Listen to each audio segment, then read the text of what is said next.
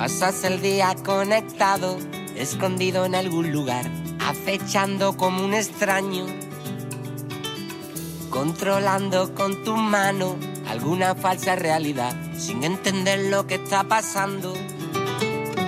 Tienes que tratar de comprender que están cayendo estrellas en el mar y no las ves. Vas mirando de reojo a la verdad, son los rostros de la vergüenza que te rozan sin tocar. Mires para otro lado, a mi corazón abandonado. Se está haciendo muy tarde para levantarte. Por eso que se abra la muralla y se crucen las palabras olvidadas en la playa. Por eso, si te quedas a mi lado. ¿Qué tal? ¿Cómo estáis? Muy buenas tardes de este lunes, primer lunes de abril. Os saludo, yo soy María José García y os acompaño cada semana los lunes desde la onda local de Andalucía con este espacio Red Refugio, un programa que hacemos desde CEAR, la Comisión Española de Ayuda al Refugiado, y en esta casa y en la onda local de Andalucía a través del programa Andalucía es diversa. El destino nos señala como si fuera un juego de azar. Una en la espalda. Sin faro me separo más de ti.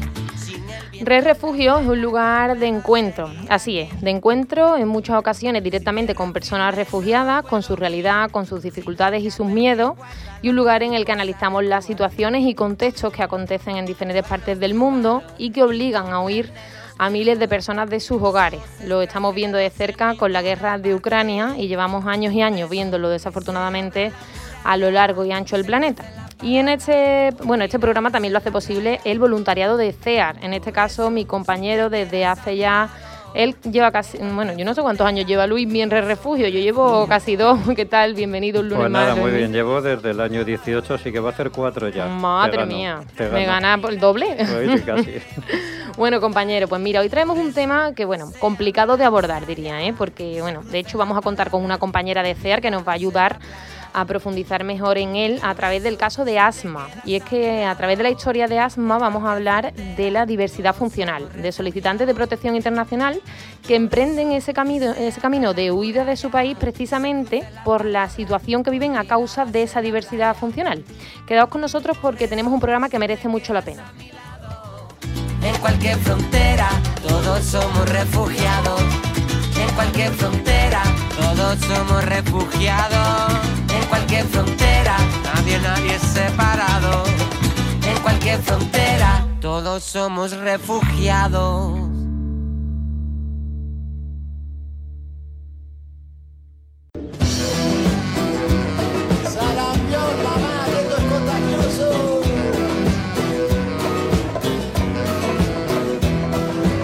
Me voy porque acá no se puede. Me vuelvo porque allá tampoco. Aquí se me debe. Me vuelvo porque allá están locos. Sur o no sur. Sur o no sur. Me voy porque aquí no me alcanza.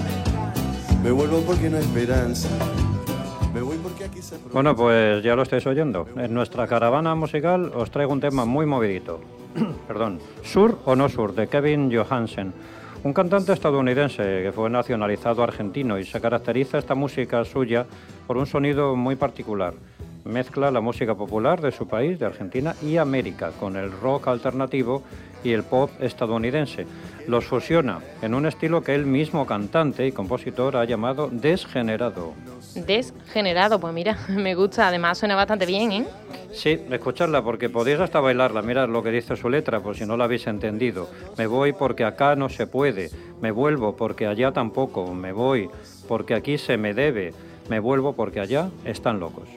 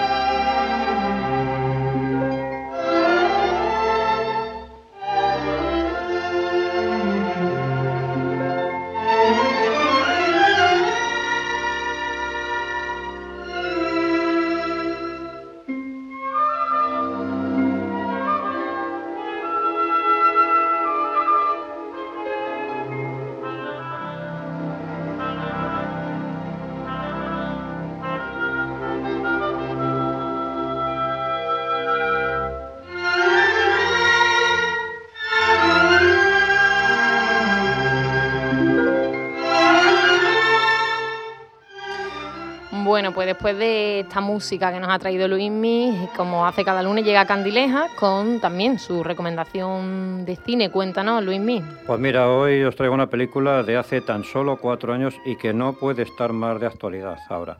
Se titula Donbass, del 2018. Es una película dirigida por el ucraniano Sergei Losnitsa, una sátira sobre ambos lados del conflicto, la de unos ciudadanos rusos de la región, pudientes y estrafalarios, y la de unos ultras ucranianos que se dejaron arrastrar por la pompa paramilitar. Película que narra en 12 episodios la situación en el este de Ucrania, donde se enfrentaban los partidarios de Rusia y los que apoyaban el gobierno del país. Cuando se llama paz a la guerra, cuando la propaganda es presentada como la verdad, cuando se llama amor al odio, es ahí donde la vida misma comienza a parecerse a la muerte. Eh, ese film eh, fue muy aplaudido en el Festival de Cannes. Era la respuesta irónica del director a las tensiones en esa región separatista de Ucrania. A mi manera, no intento ser más listo que cualquiera. Cuanto más alto busco en las aceras, donde encuentro la herida y la verdad. Cuando tú quieras, te enseño mi jardín sin primaveras. Allí sembré el coraje, compañera, para cuando nos duela respirar. Pues hoy queremos hablaros de una realidad dura. Hoy hablamos de personas que se ven obligadas a huir de su país de origen por situaciones de injusticia que se dan contra ellas, por violaciones de sus derechos humanos. Unas injusticias que vienen motivadas por una condición que les acompaña, personas cuyos derechos se ven vulnerados por vivir con una diversidad funcional. Pues fíjate compañera, me voy a ir algo lejos en el tiempo, a datos oficiales, de todos modos.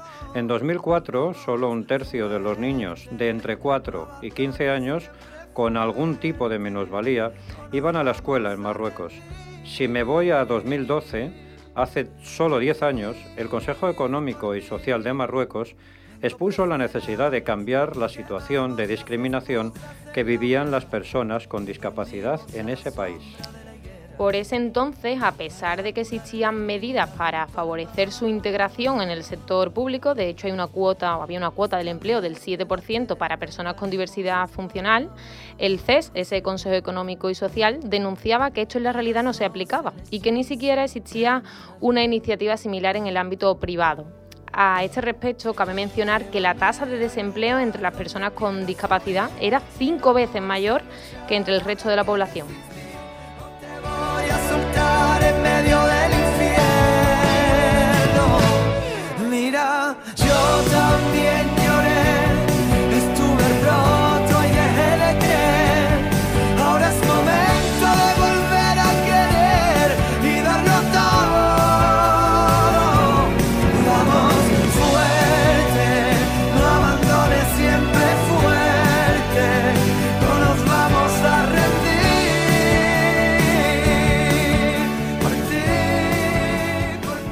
Según un artículo de enero de 2020 de la Federación de Asociación de Personas con Discapacidad Física y Orgánica de Córdoba, FEPAMIC, en la cultura marroquí, una persona con discapacidad es una vergüenza para la familia. Por eso mismo, muchos de ellos y ellas son escondidos en las casas y no salen a la calle o incluso si lo hacen reciben cierto bullying. Uno de los factores es que los padres y madres de estas personas tampoco tienen conocimiento ni saben lo que tienen que hacer o cómo ayudarlos o ayudarlas por la falta de información. Bueno, has nombrado Marruecos y efectivamente en Marruecos están haciendo cosas en este sentido. No sé si lo saben, las propias hermanas del rey, ¿eh? del rey actual de Marruecos, trabajan mucho en asociaciones de este tipo, ¿no? Y efectivamente en los últimos años se viene trabajando para promover la igualdad entre mujeres y hombres y también en la inclusión de las personas con diversidad funcional en la sociedad y también en el ámbito educativo, aunque todavía son muchas las situaciones de discriminación.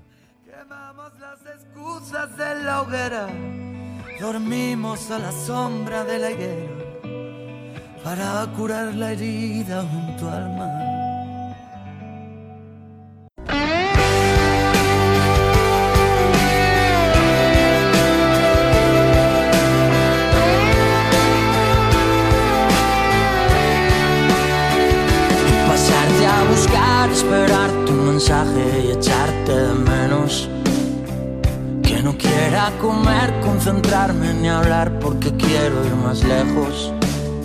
Lejos contigo a bailar, a dejarnos llevar sin seguir los consejos. Los consejos que dan los que por miedo a amar viven no siendo ellos. Y te quiero más que este tiempo atrás. Quiero cubrir tu cuerpo entero.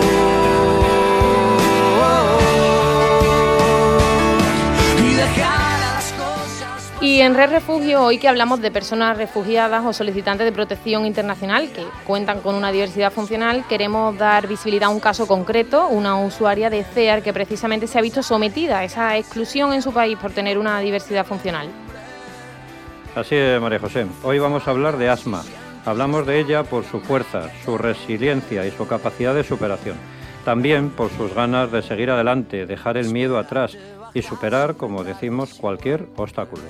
Bueno, pues en nombre de AMA hablará una de nuestras compañeras de, CEAR, pero eh, nosotros hemos hablado con ella eh, previamente. Ella, bueno, nos ha dejado un mensajito eh, que ahora escucharemos, pero primero me gustaría poneros un poco en contexto sobre su, historia. Le hemos hecho un par de preguntas para, que lo entendáis, ¿no?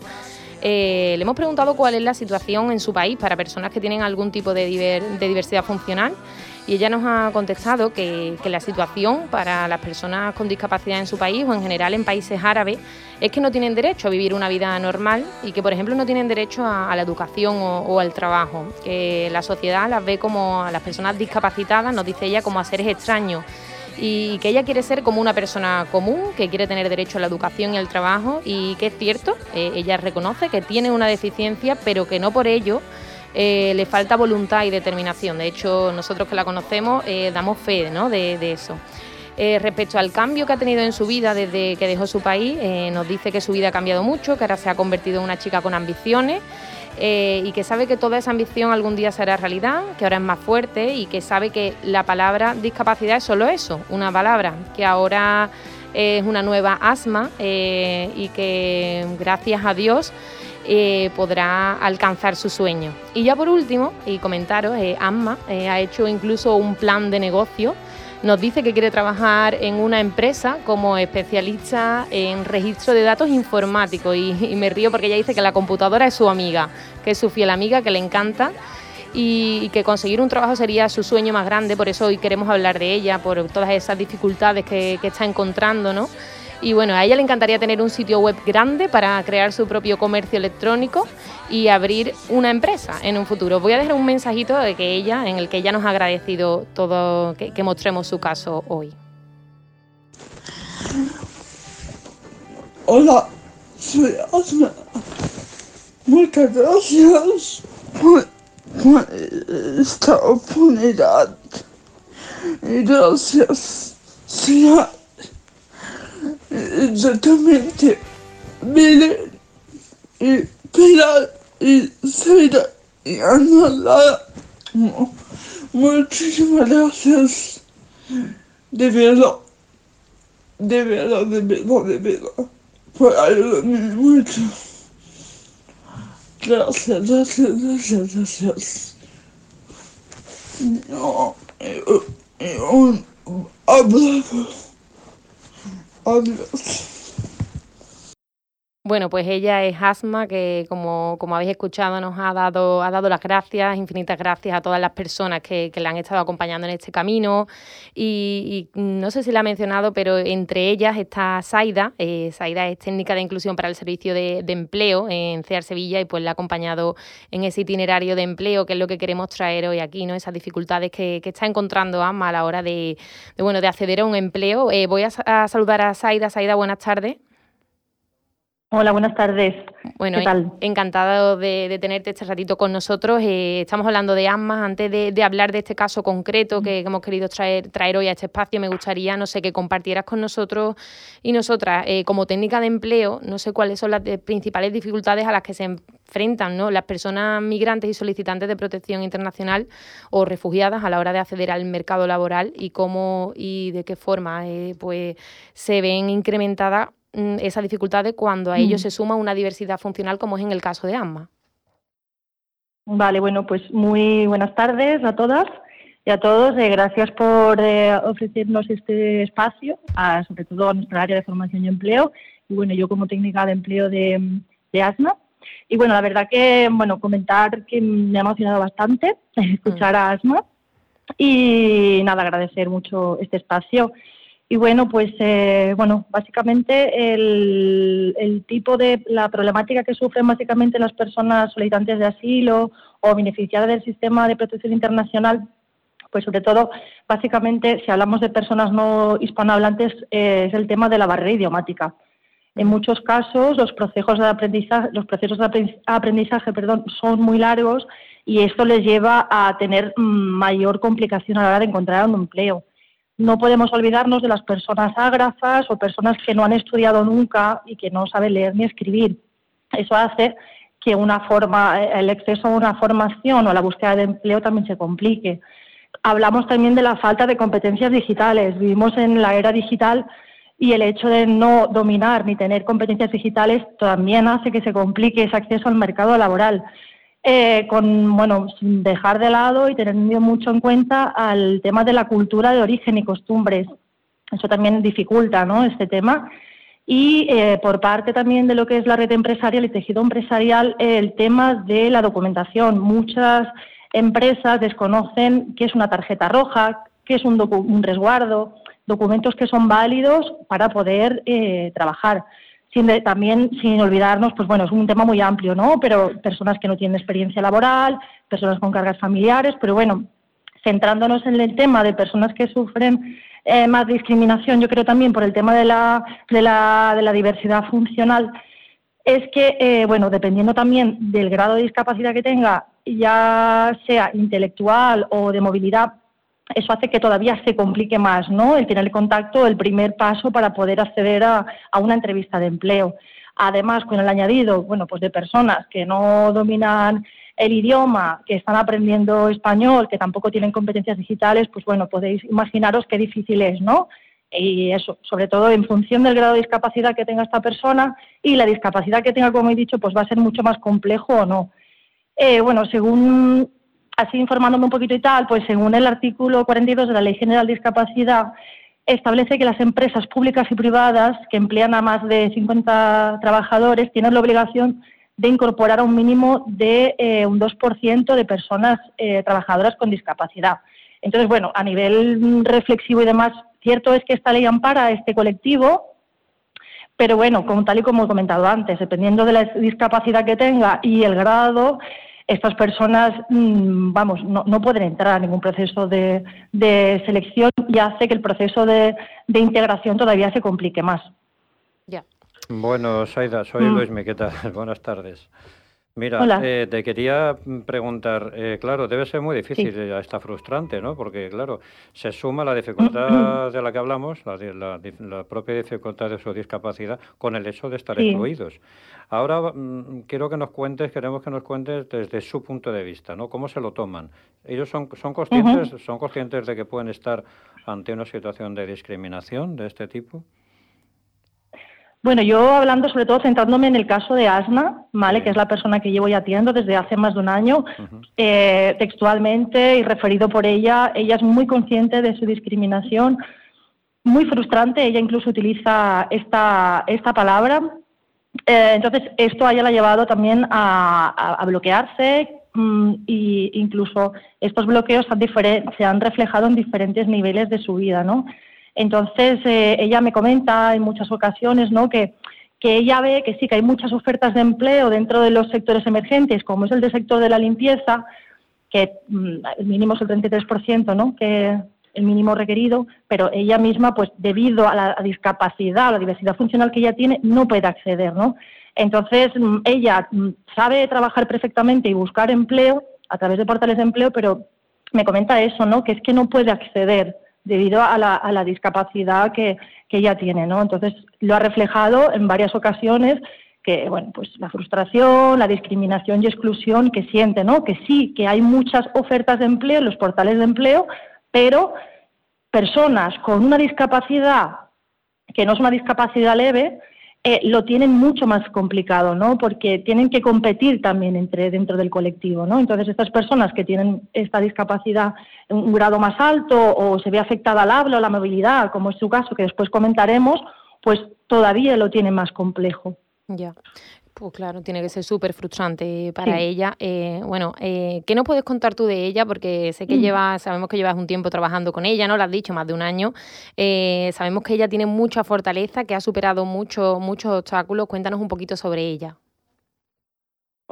Bueno, pues a ver, ¿qué decir de ella, no? Porque es una persona que, bueno, ya es verdad que por la radio y, bueno, por el audio que habéis podido escuchar, poco dice de ella, ¿no? Porque es una persona que hay que verla con mucha carisma, mucho afán de superación. Bueno, yo eso llevo desde enero del 2021 trabajando con ella. Bueno, tanto yo como mis compañeras, ¿no? Eh, su abogada, su trabajadora social y psicóloga, pues vemos que es una persona que los obstáculos los, los ve como retos, con una gran capacidad de resiliencia, donde los problemas para ella no se le resisten, ¿no? Ella quiere ir más allá, quiere superarlos, mm, ella se siente igual que todo el mundo, ¿no? Como, como debe ser.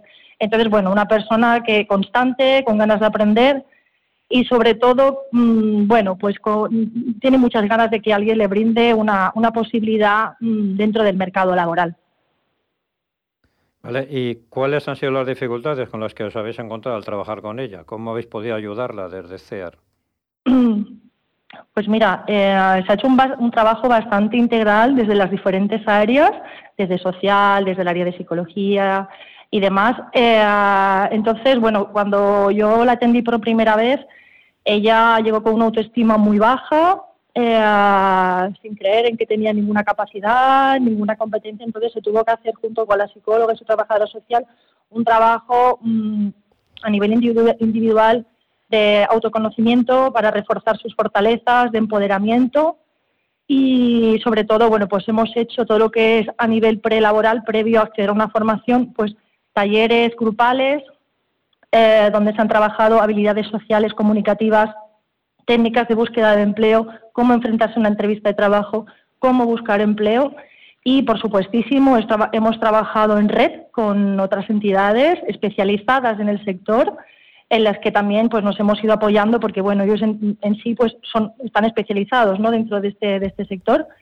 Y bueno, eh, ASMAE, pues con nosotros ha hecho, mm, previa a estos talleres eh, prelaborales, ha hecho una formación teórica para trabajar en supermercados, no pudiendo realizar unas prácticas por el tema de que la empresa no, no podía facilitar un tutor o una tutora que pudiese acompañar a ASNA en estas, en estas prácticas no laborales, porque bueno, necesita un acompañamiento, una adaptación del puesto, y bueno, eh, eso en cuanto al tema de la formación. Actualmente ASMA está haciendo un curso de grabadora de datos. De hecho, hoy ella está haciendo sus prácticas en la empresa.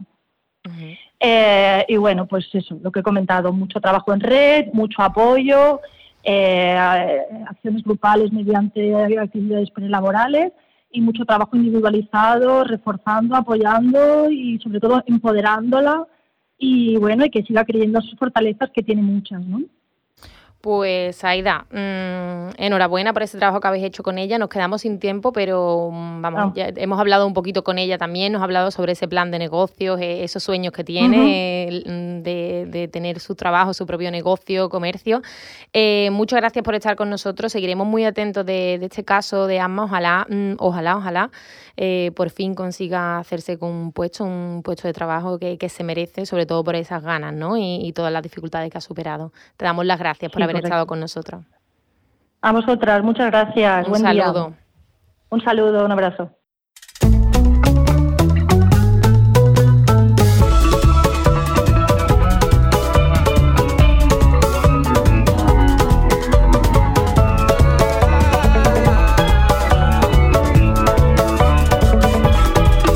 Me encontré desnudo en medio del desierto, confundí sus dunas con olas de mar. Bueno, y rapidísimo porque hoy nos quedamos sin tiempo, pero no me quiero ir sin saber qué me traes de comer, Luismi. Hombre, eso no, porque no falte. Sopa de gusi, ¿te suena? es No. de una nigeriana, de Emily Sini. Y mira lo que dice Emily de su propia receta. Es la sopa más famosa y común en Nigeria. Tiene muchas vitaminas y proteínas y se cocina tanto en ocasiones especiales como en situaciones de escasez. Me recuerda mucho a mi país. Es parte de mí. ¿Qué vamos a necesitar? Pues nada, mirarlo en las recetas de Acoge un Plato. Pues bueno, los ingredientes tampoco lo decimos. Tenéis que visitar la página web www.acojunplato.org. Ahí lo encontráis todo. y aún no sé si es que no estuve acertado o realmente lo que quise fue fallar. Me crucé con un amor que yo creía haber olvidado. Su reflejo me hizo ver con claridad. Los aciertos son errores del pasado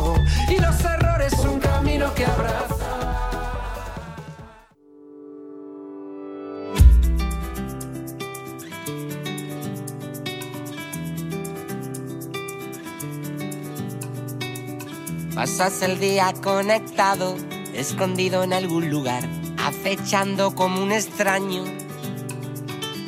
controlando con tu mano alguna falsa realidad, sin entender lo que está pasando. Tienes que tratar de comprender que están cayendo estrellas en el mar y no las ves. Vas mirando de reojo a la verdad. Son los rostros de la vergüenza que te rozan sin tocar. Mires para otro lado, a mi corazón abandonado. Se está haciendo muy tarde para levantarte. Por eso que se abra la muralla y se crucen las palabras olvidadas en la playa. Y ahora sí llegamos al final de este programa, lunes superado, compañero, y primer lunes del mes. Pues sí, huele a incienso y azar en esta bendita tierra andaluza y suenan los tambores de Semana Santa. Pues sí que sí, ya un poquito de alegría, primavera, y ahora ya nos despedimos. Os hemos acompañado desde CEAR Luis Mimillán y María José García, y desde la Onda Local de Andalucía en la realización técnica, Ángel Macías. Y deciros que podéis buscar y volver a escuchar nuestro programa en Red Refugio en nuestras cuentas de iVoox y Spotify. CEAR Andalucía Red Refugio. Así nos llamamos. También en la web de la onda local www.emartv.es. Y también estamos en redes sociales, Twitter y Facebook, CEAR Andalucía. Y ahora sí nos despedimos, Luismi. Te veo la semana que viene. Vale, gracias compañera. Hasta la próxima. Muy buena semana y a vosotros y a vosotras gracias por acompañarnos y por hacer posible Red Refugio. Hasta la semana que viene. Y compréndenos mejor. No somos extranjeros en ninguna parte. Por eso que se abra la muralla se crucen las palabras olvidadas en la playa. Por eso, si te quedas a mi lado, en cualquier frontera, todos somos refugiados. Somos ceniza oscura bajo la luna moruna. Nuestra ruta migratoria solo queremos avanzar. Por eso que se abra la muralla y se crucen las palabras olvidadas en la playa.